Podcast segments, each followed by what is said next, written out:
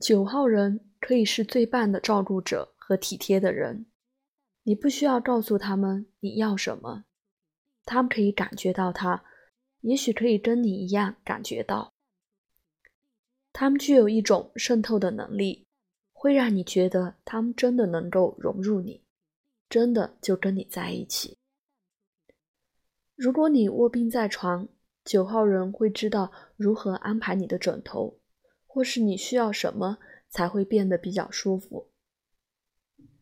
如果你需要一些滋润，九号人会拿出刚好你所需要的。成熟的九号人不会只是在那里跑来跑去试图帮助，他们会真的以正确的方式来帮助。他们是真的喜欢照顾别人，他们的滋润是基于融入去感觉那个人真正的需要，而不是基于他们自己的想法。因为这样，所以你常常可以在一些需要这种倾听。或照顾能量的地方找到他们。如果你在经历一个感情的创伤，九号人会在那里跟你在一起，融入你的每一个感觉。他们不会带来他们的判断和意见，试图使那个事情变好或使那个难题离开。他们只是对你的感觉敞开，并吸取你正在经验的。成熟的九号人，也许是你觉得最安全、可以跟他们分享你自己的人。他们自动的知道如何将他们摆在一旁，为了要在那里跟你在一起，和了解你所经历的，或是你所需要的。他们不仅能够了解你的观点，他们也能够感觉到它。你会觉得，你按照你本然的样子被听到、被看到、被了解和被接受。他们能够感觉到你的痛苦，他们能够感觉到到底发生什么事。当你在困难或痛苦的时候，他们是跟你在一起的。这在碰到麻烦或生病的时候，可以带来很大的舒适和治疗。如果他们够成熟，而不要太过于跟你认同，他们就有能力可以从他们对你的情况的知觉来给出很好的建议和洞见。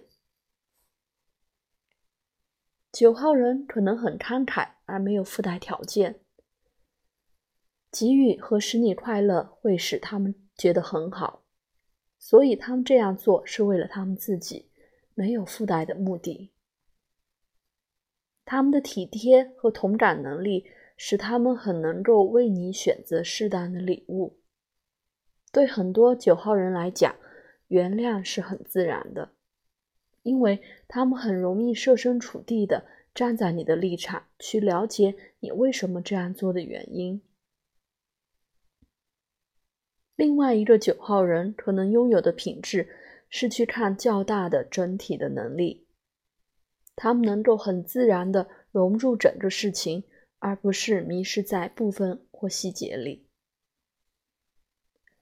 他们可能会关心到整个世界的事情和个人的情况，因为这样，所以九号人常常会在环境保护或慈善机构工作。九号人有一种理想，那意味着他们是真的关心，试图使世界成为一个更好的地方。他们是很自然的人道主义者，他们不但会担关心本国的地震，也会关心国外的地震。艾利克斯的母亲在生下他的妹妹之后有产后忧郁症，他想起曾经被告知必须接受他有时候发作的奇怪行为，而且在他旁边都要很小心。在他长大结婚之后四年，他那个情绪一直都不稳定的太太，终于心理崩溃而住院，之后都无法完全恢复。在接下来的十五年里面，他花了大部分的时间在支持他和养他们的小孩。在他的女儿离开家里去上大学不久之后，埃里克斯爱上了另外一个女人。在刚开始的三年里面，他一直都觉得很有罪恶感，而且很混乱。最后，终于能够放掉照顾他太太的角色，允许自己遵循着他自己的心去做他想做的。唯有在他看到他的前妻情况变好，已经没有那么需要他，他才能够真正去面对他自己的依赖，依赖他对他的需要。